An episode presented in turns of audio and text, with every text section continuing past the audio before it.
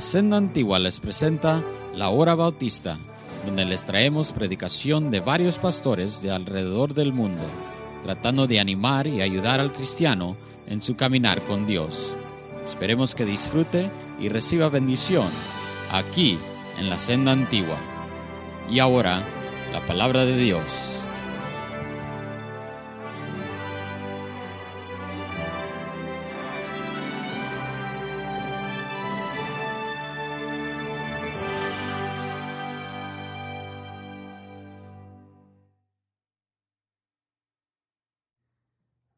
Jueces, capítulo 7.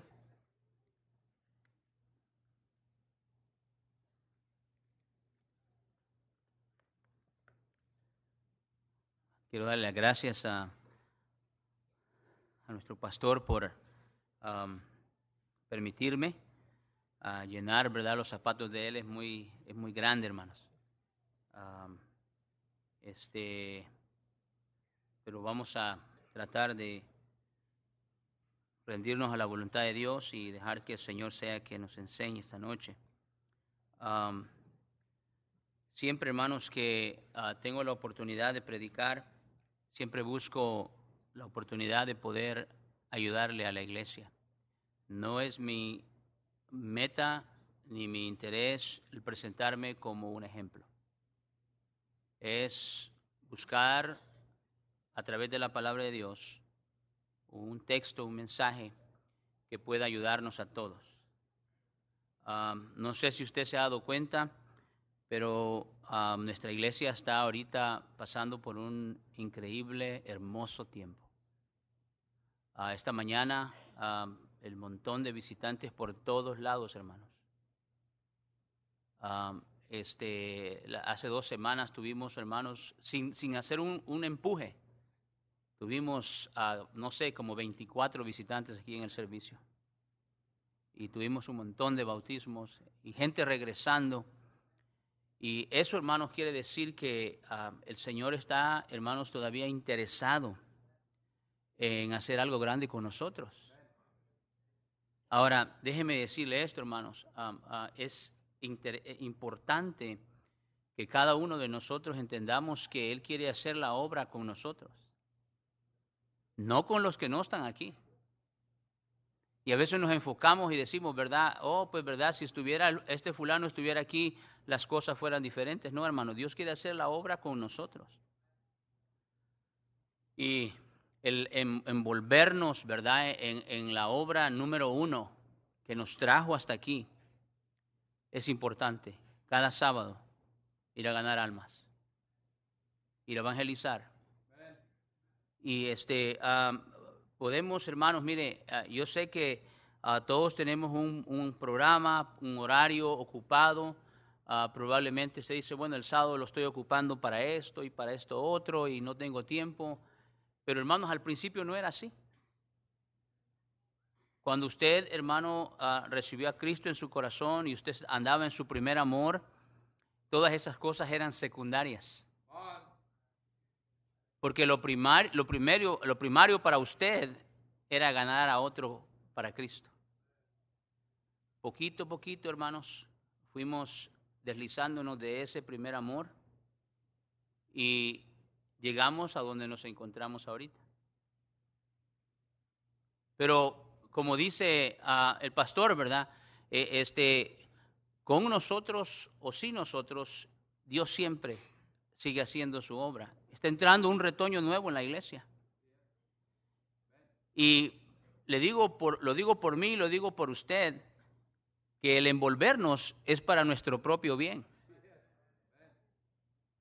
Porque si esta iglesia un día llega a ver la visión que Dios le ha dado a nuestro pastor, terminado este edificio, un auditorium para dos mil personas, y usted no se encuentra aquí, yo no me encuentro aquí, va a ser una gran pérdida para usted. Ese retoño que está entrando, ese retoño, ese retoño viene en fuego. Ese retoño viene, hermano, encendido. Y el nosotros quedarnos nada más como espectadores es perdernos la bendición de ver eso, hermanos, suceder. ¿Sabe qué tan claro, hermano, yo sé que estos proyectos se van a llevar a cabo, porque Dios jamás le pone una visión a su siervo y Dios, hermano, no la cumple. Entiéndalo, hermanos. Mire, tenemos cuántos años aquí ya en esta área? ¿12? ¿14 años? Y cada año desde que llegamos siempre era la pregunta, ¿cómo vamos a hacer para pagar el edificio? Y tenemos 12 años ya. Y todavía nos estamos haciendo la pregunta, ¿cómo le vamos a hacer para pagar el próximo mes? Porque dinero, hermanos, no es el problema. Nuestro Dios tiene todos los recursos, nuestro Dios tiene toda la disposición. ¿Sabe cuál es el problema? El problema es nuestro corazón. El problema es nuestra disposición. El problema, hermanos, es nuestra sumisión. Es, hermanos, rendir nuestra voluntad a la voluntad de Dios. Le ruego, hermanos, le ruego, porque le voy a hablar sobre de eso esta noche. Quiero, hermanos, ser una bendición para usted. ¿Sabe cómo yo amo mi iglesia? Hermano, yo he estado aquí ya por 28 años, voy a cumplir ya aquí en esta iglesia. Yo amo mi iglesia. Hermano, nosotros no andamos pensando el día domingo, oh, vamos a ir al parque, o, vamos a ir a, Disneyland, o vamos. No, no, no. Inmediatamente, automáticamente, hermanos, sabemos que el lugar donde vamos a estar es aquí. Este ha sido, hermanos, nuestro campo de refugio. Y Dios lo, lo creó con ese propósito, de traernos de fuera, meternos aquí dentro, enseñarnos, equiparnos prepararnos para ir a alcanzar a otros y traerlos también a este lugar. So, corríamos, ¿verdad? En la misma dirección, de repente paramos y empezamos a ser espectadores. Hay una historia aquí en el libro de jueces que me, me, encanta, hermanos, porque hay un hombre de este en la Biblia que el cual nosotros necesitamos imitar. Y veamos ahí, hermano, en el libro de jueces, ¿verdad? este capítulo 7 ah, y vamos a ver desde el versículo 16 al 25. Y si usted ya leyó esta historia, ah, ¿verdad? Usted ya sabe que estamos hablando de Gedeón. Y este, hay unas cuantas cosas que quiero compartirle hoy, hermanos. Eso dice la Biblia ahí, ¿verdad? En el, versículo 16, es larga la, lectura, so permanezcan sentados, ¿verdad? Para que no este, se vayan a rendir, pero sí dice la Biblia, dice, y repartiendo los 300 hombres en tres escuadrones, dio a todos ellos trompetas en sus manos y cántaros vacíos con, con teas ardiendo dentro de los cántaros. Y les dijo, fíjese hermano, este es algo clave. Dice, miradme a mí y haced como yo hago, como hago yo. Y aquí, dice, cuando yo llegué al extremo del campamento, haréis vosotros como hago yo. Yo tocaré la trompeta y todos los que estarán conmigo y vosotros tocaréis entonces las trompetas alrededor de todo el campamento y diréis, por Jehová y por Gedeón.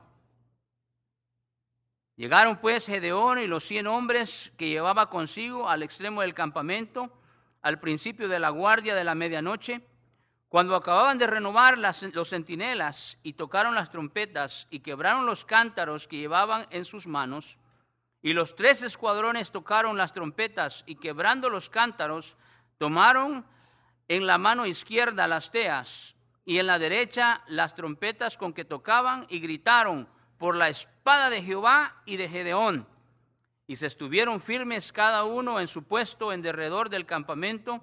Entonces todo el ejército echó a correr dando gritos y huyendo. Y los trescientos tocaban las trompetas y Jehová puso la espada de cada uno contra su compañero en todo el campamento. Y el ejército huyó hasta Betzita en dirección de Cerera y hasta la frontera de Abelmeola en Tabat. Y juntándose los de Israel de Neftalí, de Aser y de todo Manases, siguieron a los madianitas. Gedeón también envió mensajeros por todo el monte de Efraín diciendo, descended al encuentro de los madianitas y tomad los vados de Betbara y del Jordán antes que ellos lleguen. Y juntos todos los hombres de Efraín tomaron los vados de Betbara y del Jordán, y tomaron a dos príncipes de los madianitas, Oreb y Seb, y mataron a Oreb en la peña de Oreb, y a Seb lo mataron en el lugar de Seb. Y después que siguieron los madianitas, trajeron las cabezas de Oreb y Seb a Gedeón al otro lado del Jordán. Quiero, hermanos, esta noche hablarles sobre la victoria sobre Madián. La victoria sobre Madián. Vamos a orar. Padre, pedimos esta noche, Señor, que ah, usted con su Santo Espíritu ah, tome control de nuestra mente, nuestro corazón, nuestro ser. Y Padre, yo quiero ser una bendición a mi iglesia. a toda la gloria, toda la honra, Señor, de todo lo que ah, esta noche suceda, mi Dios, es suyo siempre ha sido suyo, siempre será suyo. Nomás le pido que a usted me use de una manera, Padre, a que pueda llegar, Señor, al corazón de los hermanos con tu palabra. Por favor, Señor, te lo pido en Cristo Jesús. Amén. La victoria sobre Madián. ha habido unas cuantas batallas, ¿verdad? Y les voy a leer estas batallas. Y hermanos, en cada una de estas batallas se ha encontrado un hombre. La, gran batalla sostenida en Jericó ah, por su gran líder Josué. La batalla de Jefté contra los amonitas. La batalla de David contra Goliat. La batalla de Trenton en Princeton, ah, ah, Granada, por Jorge Washington en 1776. La batalla de Saratoga, ganada por Jorge Washington en octubre de 1777 y la batalla, hermanos, sobre el pecado ganada por el Señor Jesucristo hace más de dos mil años. En cada batalla, hermanos, sostenida, ha habido un hombre clave para dicha batalla.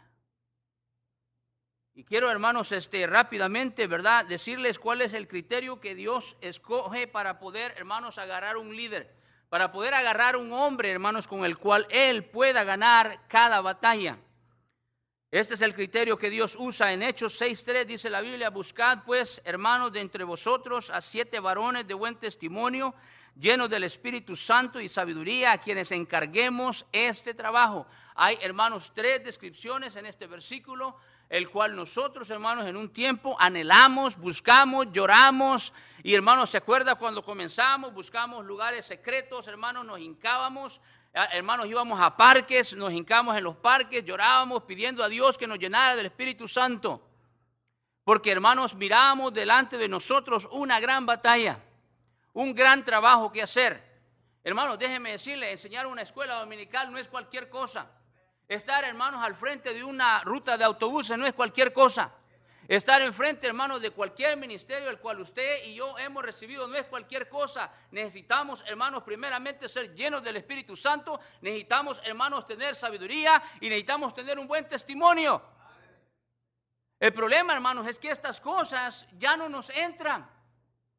Estamos, hermanos, eh, enseñando, estamos, hermanos, predicando, estamos subiendo al autobús, estamos sirviendo, hermanos, alguna área de la iglesia sin la llenura del Espíritu Santo.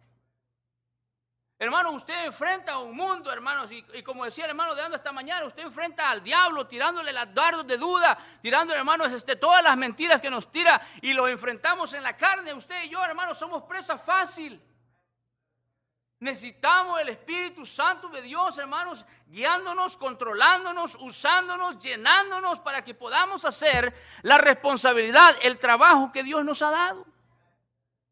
Hermano, no, no es que usted diga, no, hermano, yo ya no puedo servir a Dios, hermano, mire, ya no soy útil. No, usted es útil. Lo necesitamos. Lo necesitamos en este trabajo.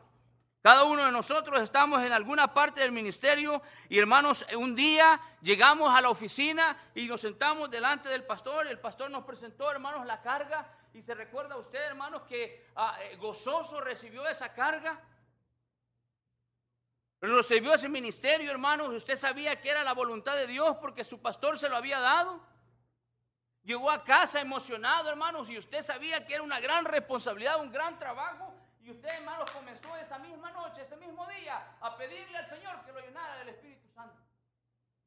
Y hermanos, usted y yo creíamos, hermanos, que faltar a la iglesia, fallar a nuestro ministerio, a estar ausentes en alguna área del ministerio, hermano, era un mal testimonio. ¿Se acuerda?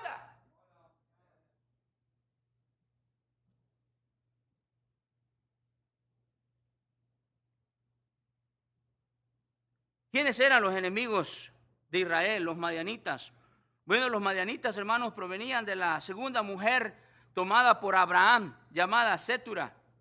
Cinco familias ah, provienen del hijo de esta mujer llamado Madián y eran los moradores del desierto, los que hoy día conocemos como los árabes. Ahora, veamos qué fue, hermanos, lo que se tomó para ver la victoria sobre Madián. Primeramente, hermanos, se tomó un líder esforzado y valiente. Si usted nomás le da vuelta la hoja en la Biblia y va al versículo 11 ah, y 12, hermanos, del capítulo 6, y mire lo que dice la Biblia, y vino el ángel de Jehová y se sentó debajo de la encina que está en Ofra, la cual era de Joás a Besierrita, y su hijo Gedeón estaba sacudiendo el trigo en el lagar para esconderlo de los madianitas. Y el ángel de Jehová se le apareció y le dijo, Jehová está contigo, varón esforzado y valiente. Leíamos, hermanos, en, aquellos entonces, ¿verdad? Anécdotas, historias sobre aquellos hombres a los cuales nosotros perseguimos leyendo libros así como D.L. Moody, Carlos Spurgeon, el mismo hermano Hayos, este, ah, y todos estos hombres, ¿verdad? Cómo contaban en sus libros las historias, hermanos, de oración, los tiempos, hermanos, especiales que pasaban orando, y eran hombres, hermanos, que no se paraban delante, detrás de un púlpito o detrás, hermano, de una congregación sin que antes el Espíritu Santo de Dios los controlara. ¿Se recuerdan cómo éramos motivados, cómo éramos movidos, cómo éramos impresionados con la vida espiritual de cada uno de estos hombres? Tanto así, hermanos, que nosotros, hermanos, eh, creíamos que era necesario. Y sí es necesario. La llenura del Espíritu Santo. Le dice, le dice aquí, balón valiente, esforzado. La palabra esforzar quiere decir infundir ánimo y valor. Hermanos, necesitamos como, como, como aquellos que estamos jalando, ¿verdad? E, esta, esta gran carreta, hermanos, para hacer esta gran obra. Infundir, hermanos, valor. Infundir, hermanos, aliento. No desánimo. No, hermanos, este, a, empezar a decir, no, dos millones, no, no creo que la vamos a hacer. Otro, otro, eh, otro proyecto, no, no creo. Como cuando llegábamos y estábamos comenzando ese proyecto, y llegaban y decían, ah, no creo que vamos a terminar. Y terminamos. ¿Y sabe qué? Viene el otro y también lo vamos a terminar. Y viene este otro proyecto y también lo vamos a terminar, hermanos, porque nuestro valor, nuestra valentía no se encuentra en nosotros, se encuentra en el Señor Jesús. Y Josué, dice la Biblia, déjeme, darle unos ejemplos. Y Josué, hijo de Nun, y Caleb, hijo de Jezefone, que eran de los que habían reconocido la tierra, rompieron sus vestidos, rasgaron sus vestidos y hablaron a toda la congregación de los hijos de Israel diciendo, la tierra por donde pasamos para reconocerla es tierra en gran manera buena. Si Jehová se agradare de nosotros, Él nos llevará a esta tierra y nos la entregará, tierra que fluye leche y miel. Dice la Biblia aquí, por tanto, no seáis rebeldes contra Jehová, ni temáis al pueblo de esta tierra, porque nosotros los comeremos como pan. Su amparo se ha apartado de ellos y con nosotros está Jehová, no los temáis. Y salió entonces del campamento, dice la Biblia, de los filisteos un paladín.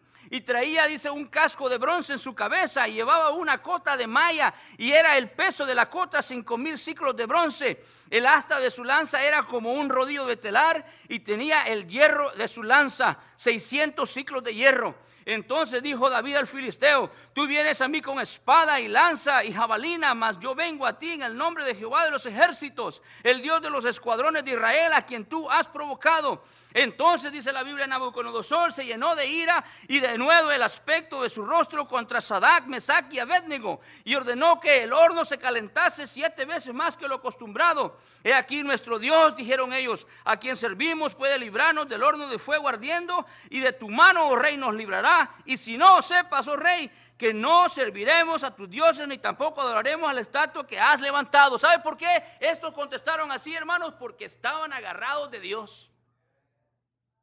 Ay, hermano, no, yo creo que nos vamos a parar, yo creo que vamos a cuitear, yo creo que vamos a dejar el ministerio, yo creo que vamos a dejar la clase, yo creo que vamos a dejar la ruta de autobuses, yo creo que vamos a dejar este ministerio. ¿Sabe por qué? Porque la presencia de Jehová no está con usted. Cuando usted y yo, hermano, buscamos la presencia de Dios, hermano, se pueden venir mil enfrente de usted y usted se los tumba. Cuando Jehová no está, hermanos, con usted, usted tiene miedo hasta tocar una puerta. ¿Sabe lo que se ha perdido, hermanos? Coraje. Coraje. Se ha perdido coraje. El coraje es esa capacidad mental que permite que las personas enfrenten el peligro o la dificultad con firmeza, sin temor ni desaliento. Pablo admitió que tenía miedo. Y dice la Biblia, y estuve entre vosotros con debilidad y, tú, y, mucho temor y temblor, pero ese temor y ese miedo no lo dejó de hacer la voluntad de Dios. Martín Lutero dijo, podéis esperar de mí todas las cosas excepto temor o retracción. No huiré, dijo Martín Lutero, y tampoco voy a retractarme. Para finalizar, dijo, porque no es ni seguro ni sabio actuar contra la conciencia. Unos días antes de su muerte, Martín Lutero recordó y dijo, no tenía miedo de nada, Dios puede hacer que uno sea desesperadamente valiente. Usted, hermano, y la presencia de Dios con usted, usted es valiente. Hermano, usted y la presencia de Dios, usted, hermano, es valiente. Usted, hermano, con la presencia de Dios en usted, usted es valiente. Lo que pasa, hermanos, es que nosotros enfrentamos, hermanos, el mundo, enfrentamos, hermanos, nuestras batallas sin Dios.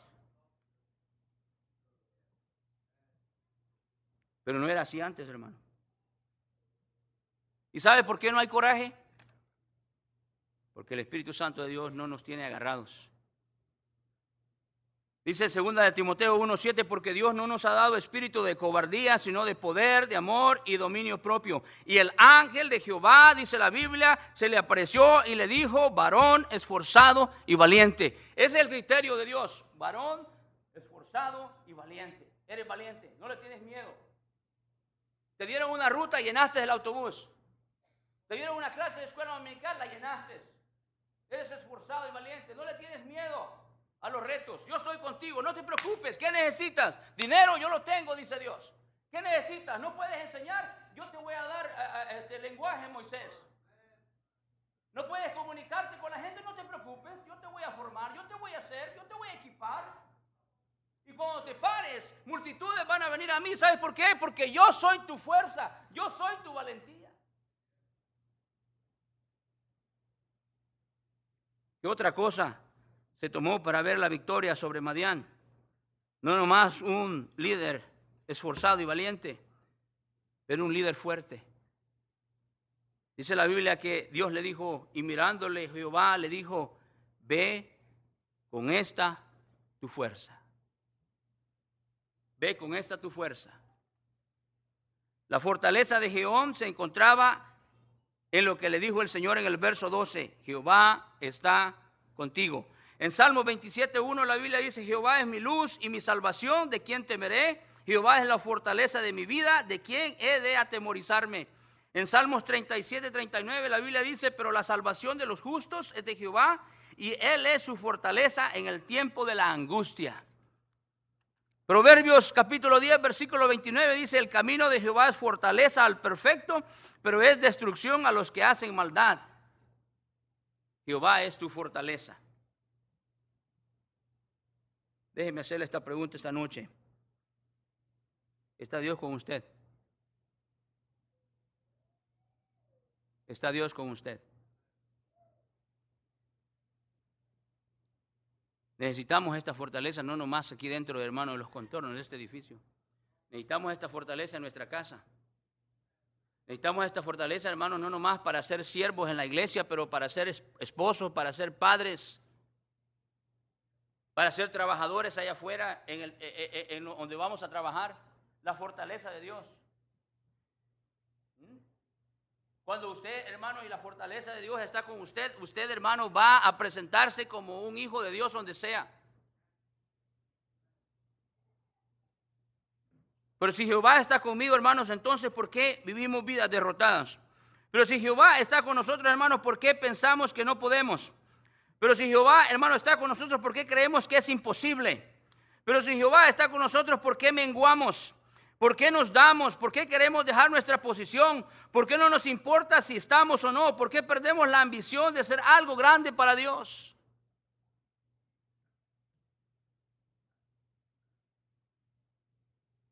un líder fuerte. Un líder valiente y esforzado, un líder fuerte. Y el último, hermanos, que se ocupó para ganar esta batalla de Madianes, que necesitamos un líder obediente. Y vamos a descansar aquí los últimos minutos. Miren, hermanos, las mismas excusas que usted tiene, yo puedo tener las mismas. Yo quisiera quedarme el sábado en la casa y poder hacer lo que usted hace en su casa. Descansar, porque usted no está ocupado, hermano. El problema es que usted está frío. No está ocupado. Está frío. Usted ya sabe cuál es el mandato. Y déjeme decirle que si usted tiene el Espíritu Santo de Dios en su corazón, la razón por qué usted no obedece a Dios es puede ser porque usted está desatendido a la voz de él, pero él le ha dicho. Yo sé que él le ha dicho. Yo sé que cuando usted, hermanos, eh, eh, este, un hermano vino y me dijo, hermano, mire, este, ah, yo entré en convicción, yo estaba trabajando y de repente el día sábado que veo el, el autobús de la iglesia pasando, iba los hermanos a ganar almas. Yo estaba ahí trabajando y yo vi el autobús que pasó, hermano, y ese día yo entré en convicción. Ahí está esa vocecita, hermanos, en el corazón diciéndole, ¿sabes qué? Vamos a ganar almas.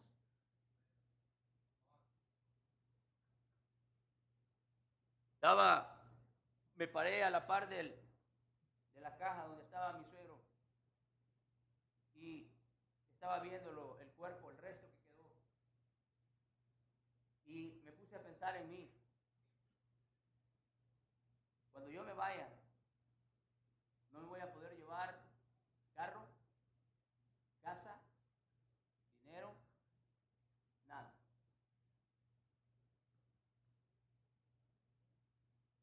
La gran satisfacción de llevarnos es, Señor, yo gané almas, traje personas a los pies tuyos, estuve sirviendo, Señor, desde que tú me rescataste. Pero no se lleva nada. Dice, hermano, es que mire, usted no sabe, hermano, los problemas que tiene. Probablemente sí, hermano. Pero es la obediencia. Puede venir a ganar almas. Y cuando se queda en casa el Espíritu Santo de Dios, ahí está recordándole en su corazón a usted, hoy es día de ganar almas. ¿No le has hablado a nadie de Cristo?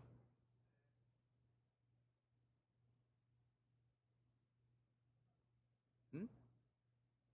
Usted anda en el mall o usted anda en la market y pasa gente enfrente de usted. Y si usted tiene el Espíritu Santo de Dios, ahí en ese momento, cuando cruza la gente enfrente de usted, el Espíritu Santo de Dios le está diciendo a usted, háblale de Cristo. Y usted no le habla, ¿sabe por qué? Porque usted se ha cobardado, porque Dios no está con usted. Esa es la única clave, hermanos. Porque si Dios está con usted, créame, usted va a estar donde usted esté y va a ganar almas. Usted no tenía, hermanos, eh, usted se sentía incómodo cuando se iba a ganar almas con el hermano Lucho, la hermana María. ¿Sabe por qué? Porque no le tenían miedo a nada y no estaba en ellos, estaba hermano en la fortaleza que Dios le daba. ¿Sabe dónde que yo aprendí a ganar almas agresivamente? Con Él. ¿Sabe cómo me entrenó? Fuimos a tocar, hermanos, a, tocar puertas. Tocó a la puerta. Yo no sabía, hermanos, ni me había memorizado los versículos. Tocó la puerta. Salió la persona y le dijo, Él te va a hablar de Cristo. Me dejó ahí solo y se fue. Y hermano, yo no sé si yo lo gané para Cristo o lo dejé más perdido. Pero ese día, hermano, yo perdí miedo. Porque tuve que depender en Dios que me ayudara a poderle enseñar la palabra de Dios a esa persona. Hermano Lucho tocaba la puerta y la gente, y mire, si la gente ya le abría la puerta, ya, ya, ya estaba, ya estaba vencido.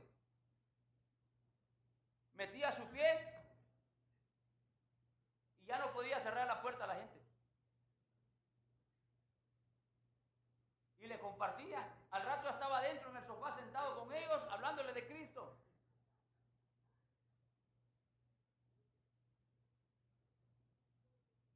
No eran hermanos que eran como humanos y, y sí son especiales y sí eran especiales.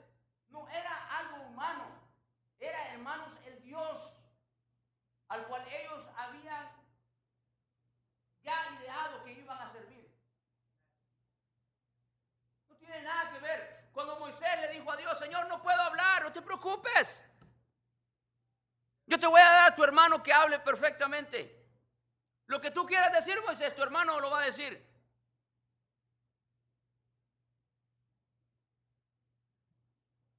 El día de ayer estuvimos, hermanos, tocando puertas aquí en Fontana. Y tocaron la puerta, hermano Víctor, y salió un muchacho africano. Tiene seis meses de haber llegado aquí a los Estados Unidos. Está trabajando para Amazon. Anda buscando una iglesia. Yo le dije, se llama Bosco. Le dije, Bosco, aquí voy a estar el próximo sábado. Y tú vas a venir conmigo a la iglesia.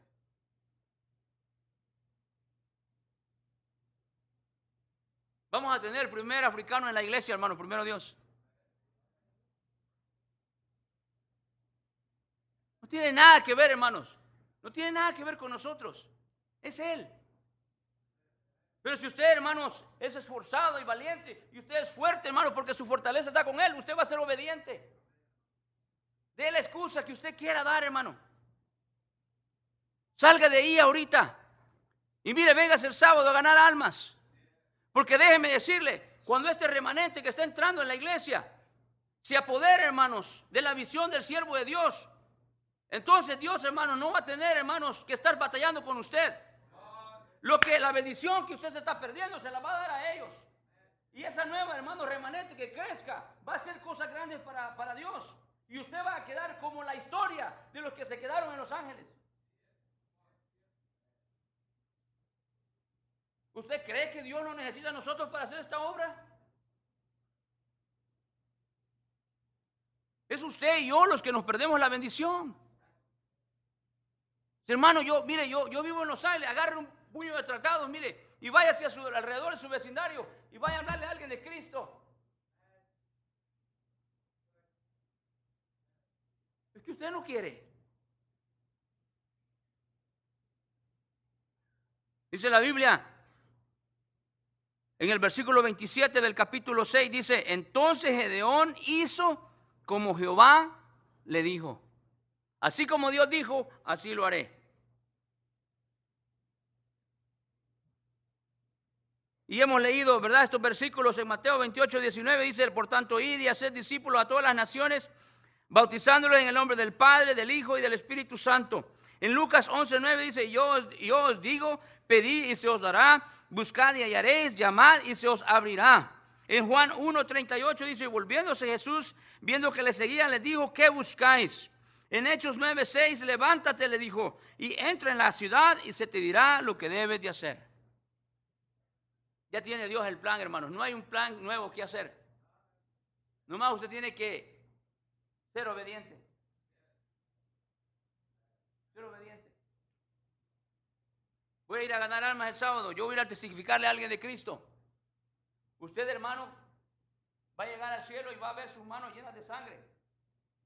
De sus vecinos, de sus compañeros de trabajo, de la gente, hermanos, que usted no pudo alcanzar. Y Dios no va a llegar a Dios y decirle, Señor, no sabía, no es ignorancia.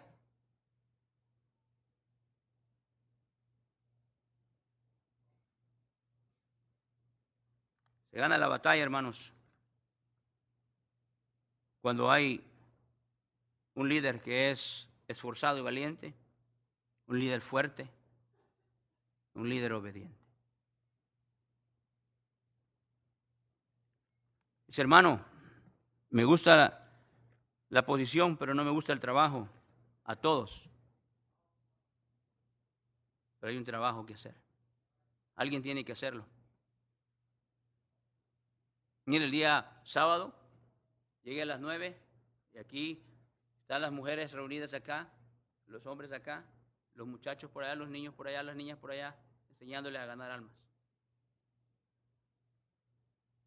Véngase el día sábado, gánese una alma y va a ver cómo se prende en fuego.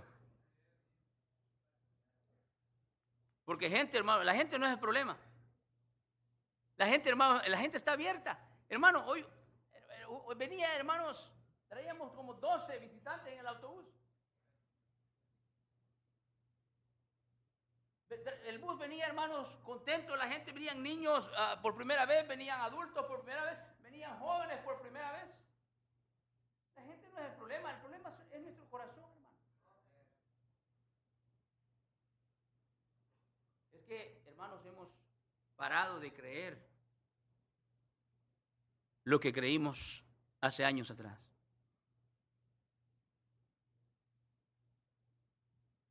Carlos Spurgeon dijo que el día que, si un día Dios quitase el Espíritu Santo de la tierra, que muchos de los cristianos ni se darían cuenta que Él ya no existe en la tierra. Porque pensamos hacer esta obra en la, en la fuerza nuestra cuando Él ya está dentro de nosotros para podernos usar. Maestros de escuela dominical, necesitan venirse. ¿No siente usted mal cuando está enseñando que usted no le faltó el respeto a los niños esta mañana? Usted se paró y no le habló a nadie de Cristo.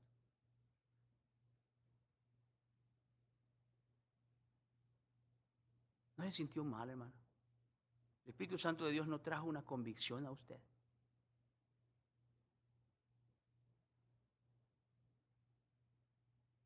Hoy es el día, hermanos. Usted puede decirle, Señor, ¿sabes qué? Aquí estoy. Vuélveme a usar como me usaste antes. Vuélveme a mí ese gozo de las almas. Esta mañana estaba lleno este lugar. Y gente sigue llegando.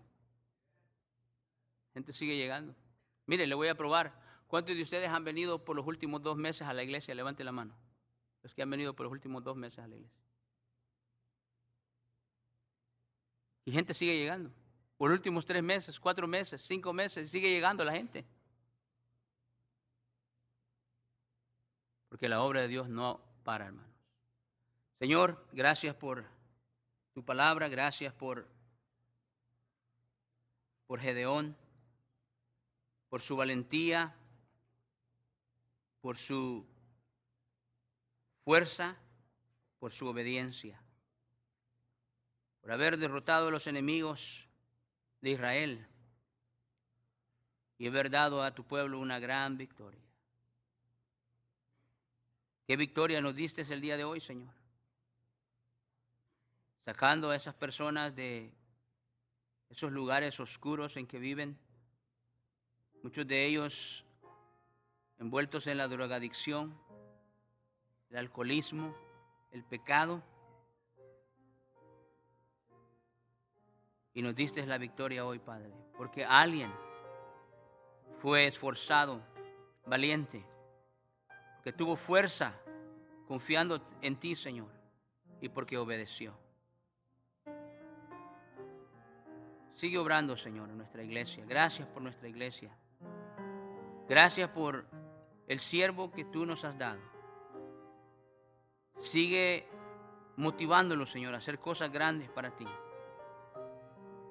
Porque dentro de esa motivación, dentro de esa visión, Señor, nosotros podemos recibir un poquito de tu bendición.